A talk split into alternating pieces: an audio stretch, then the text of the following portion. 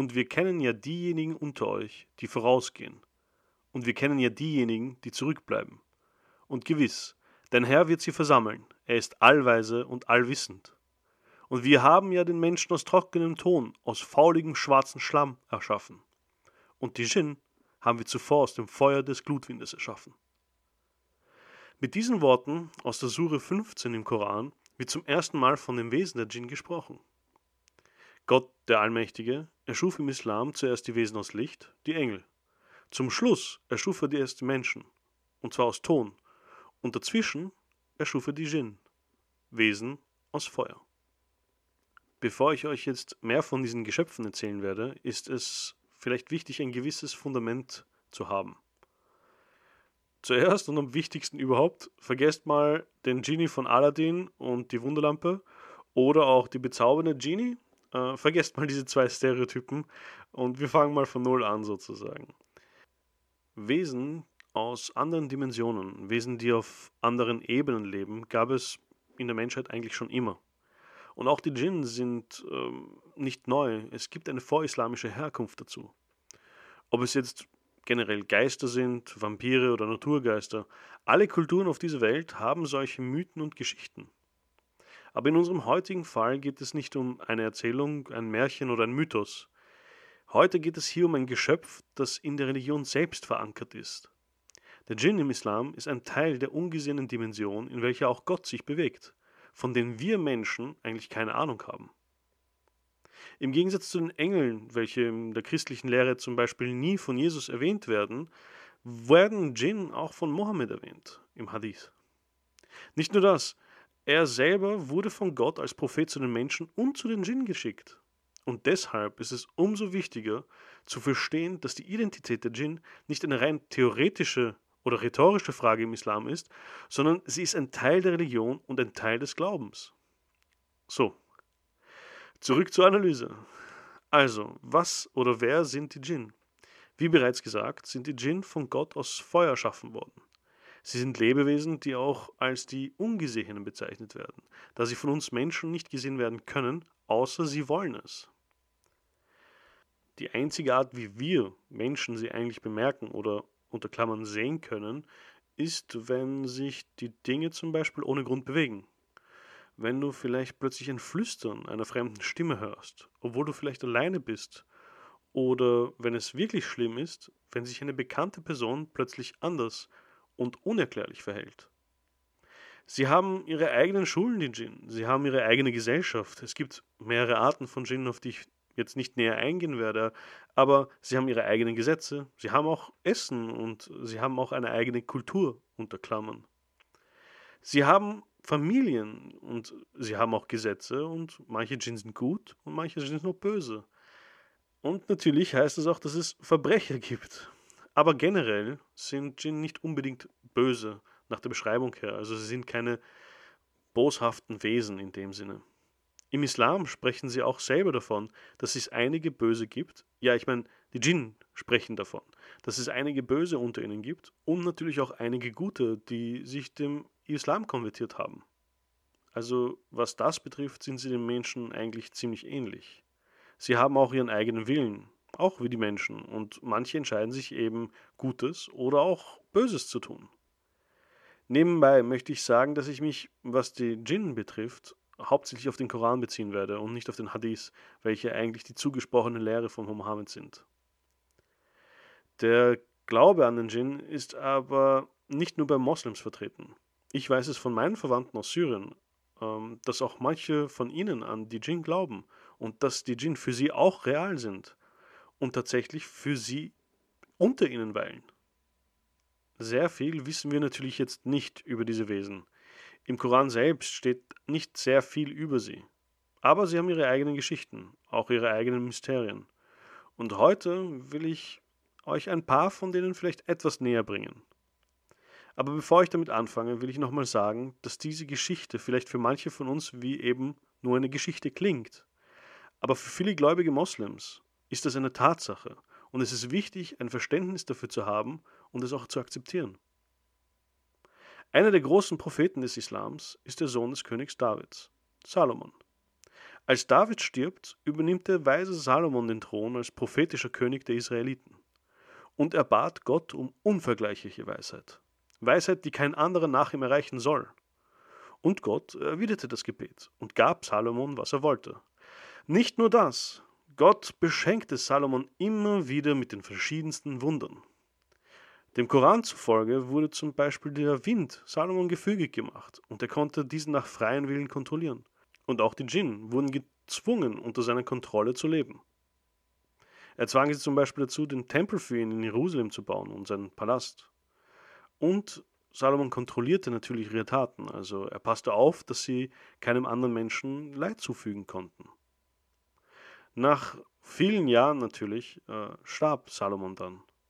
Er starb angeblich aufrecht stehend, auf seinen Stab stützend, und die Djinn bemerkten es nicht, als er starb. Aus Respekt und Furcht vor ihm arbeiteten sie fleißig weiter, bis Gott einen Wurm schickte, der den Stab unten annagte, damit dieser dann auch zu Boden fällt. In der Sure 34, Vers 14 steht geschrieben: Und als wir für ihn den Tod bestimmt hatten, wies sie auf sein Ableben nur das Tier der Erde hin, das seinen Stab fraß. Als er dann niederstürzte, wurde den Djinn klar, dass sie, wenn sie das Verborgene gewusst hätten, nicht weiter in der schmachvollen Strafe verweilt hätten. Es ist eine kurze Geschichte, aber ich wollte euch damit zeigen, dass die Djinn mit den Menschen von Gott unterwürfig gemacht worden sind. Die Menschen sind ihnen übergeordnet in allen Punkten. Wir Menschen können im Gegensatz zu den Djinn erschaffen und haben Vorstellungskraft. Wir können Wissen ansammeln. Am wichtigsten aber auch ist, dass Gott uns zu seinen offiziellen, unter Klammern, Vertretern auf der Erde gemacht hat und nicht die Djinn. Und das macht uns übergeordnet. Teil dieser Geschichte ist natürlich auch der Ursprung von dem Prinzip, dass Djinn in Gefäßen gefangen werden können, angeblich mit dem Siegel des Salomons. Das heißt, ein Djinn wird in einer Flasche oder in einer Wunderlampe gesperrt und ein Siegel, das drauf geschrieben worden ist, beziehungsweise geritzt worden ist, hält diesen Djinn auch dort gefangen.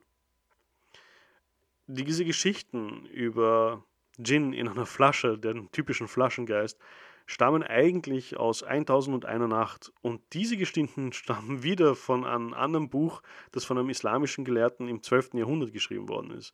Und das wird extrem kompliziert und ich werde euch jetzt nicht damit langweilen, aber falls ihr euch interessiert, es gibt sehr viel darüber zu lesen natürlich.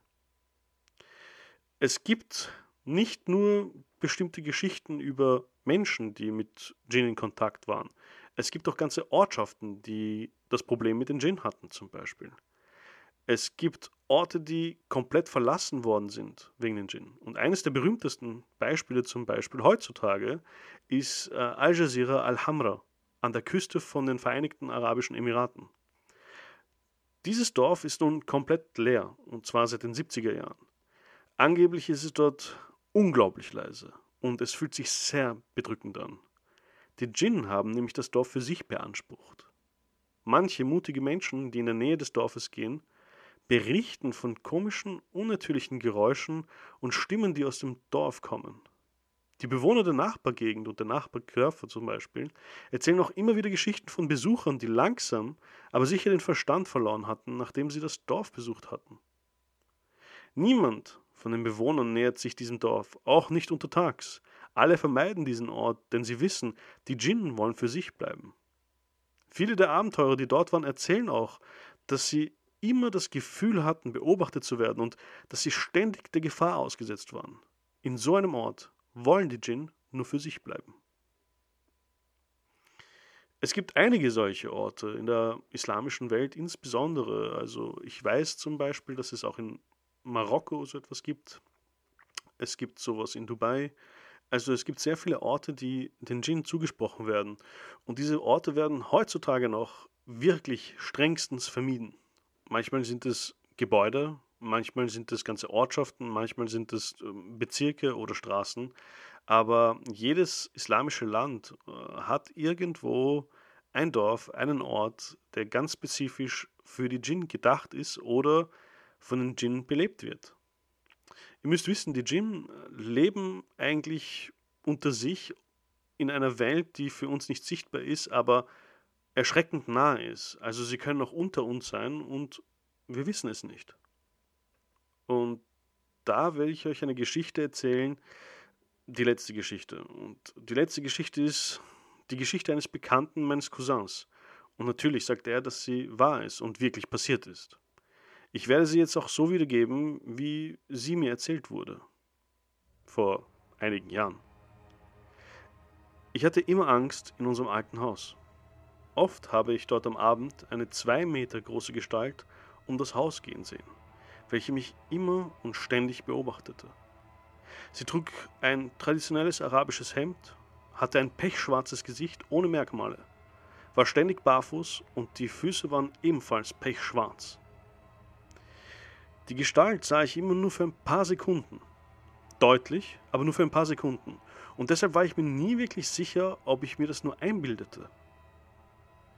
Eines Tages war ich abends mit meiner Mutter alleine zu Hause.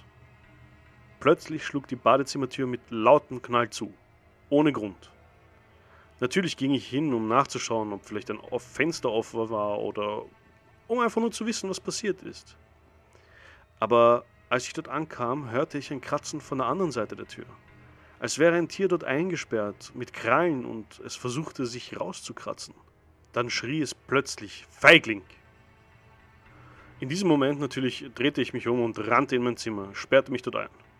Die Kratzgeräusche versuchte ich komplett zu ignorieren. Ich hatte gehofft, dass ich mir das nur eingebildet hatte, dass ich vielleicht krank war, aber das Problem war, dass meine Mutter das anscheinend auch mitbekommen hatte. Nach diesem Lärm fing sie an, am Tag danach Verse aus dem Koran zum Schutz im Haus aufzuhängen. Sie erklärte mir, dass diese Koranverse nur dazu gedacht waren, um die Menschen vor den Ungesehenen, also vor den Djinn, zu schützen.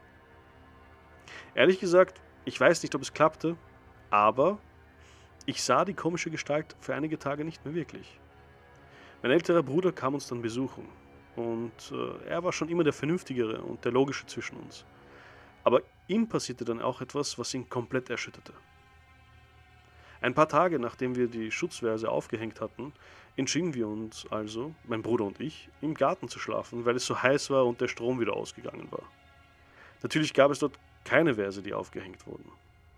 Als mein Bruder draußen schlief, berührte ihn jemand an der Stirn. Er machte die Augen auf und erwartete natürlich mich zu sehen. Aber was er sah, war nicht ich. Es war etwas, was meine Größe hatte und auch meine Kleidung trug. Aber das pechschwarze Gesicht war ohne Merkmale, kein Mund und keine Nase, nur rote Augen. Mein Bruder sah mich außerdem, dass ich neben ihm am Boden schlief. Was auch immer ihn ansah, war nicht ich und sicher nicht menschlich. Er versuchte sich so gut wie möglich zusammenzureißen und legte sich einfach wieder hin. Er tat so, als würde er einfach weiterschlafen. Aber das Wesen wusste es besser und beugte sich langsam zu ihm runter, Gesicht an Gesicht. Es wollte seine Aufmerksamkeit und berührte ihn wieder an der Stirn. Er hat mir erzählt, wie ihm schlagartig der kalte Schweiß runterrann und er komplett starr wurde.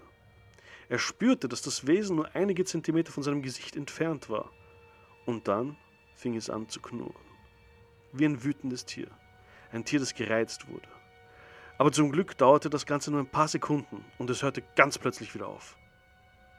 Er spürte, dass das Wesen wieder weg war, aber er konnte aus Furcht seine Augen nicht öffnen und genauso wenig konnte er aber wieder schlafen gehen. Zum Frühstück erzählte er uns dann, was vorgefallen war. Meine Mutter meinte ebenfalls, dass sie in der Nacht Schritte gehört hatte und deshalb nicht wirklich schlafen konnte, weil sie niemanden gesehen hatte. Einige Jahre waren seitdem vergangen und ich sprach nach einiger Zeit eben mit meinem Cousin in einem meiner Zimmer, als es dreimal laut an meinem Fenster klopfte. Mein Zimmerfenster schaute zum Garten hinaus. Mein Cousin und ich warteten einige Sekunden gespannt, weil wir ein bisschen verwirrt waren und nicht wirklich wussten, was gerade wirklich vorgefallen war. Und dann passierte es wieder. Drei langsame Klopfer am Fenster. Die Vorhänge waren wegen der Sonne zu und ich wollte aber schauen, wer das war, weil ich dachte gleich an meinen Bruder, der vielleicht draußen im Garten war und etwas wollte. Ich rief also, er soll aufhören, weil ich ja schon komme. Aber dann wurde dreimal wieder geklopft. Ich zog die Vorhänge zurück und er starrte vor Schreck. Es war nämlich nicht mein Bruder. Ich sah nur zwei riesige rote Augen, die mir direkt in die Seele blickten. Mein Cousin schrie hinter mir und rannte aus dem Zimmer, aber ich konnte mich nicht bewegen. Meine Nerven und meine Muskeln waren komplett starr vor Angst. Ich weiß nicht, wie lange er mich so anstarrte, aber es konnten nur einige Augenblicke sein, denn mein Vater stürmte in das Zimmer und ich konnte endlich wieder blinzeln. Als ich die Augen wieder aufmachte, war aber keine Gestalt mehr vor mir. Und nur mein Vater und mein Cousin waren in dem Zimmer. Das Wesen war zum Glück nicht mehr da. Also, wie ihr hört, manchmal sind nicht gleich alle Djinn so freundlich oder gut gesinnt. Die meisten Geschichten, die sich herumerzählen, sind natürlich eher negative. Aber die Djinn tun auch furchtbar gute Sachen. Und das darf man auch nicht vergessen. Es gibt immer zwei Aspekte der Geschichten. Es gibt viele Arten von Djinn. Und es gibt noch viel mehr Geisterwesen, Monster und Mythen im Nahen Osten.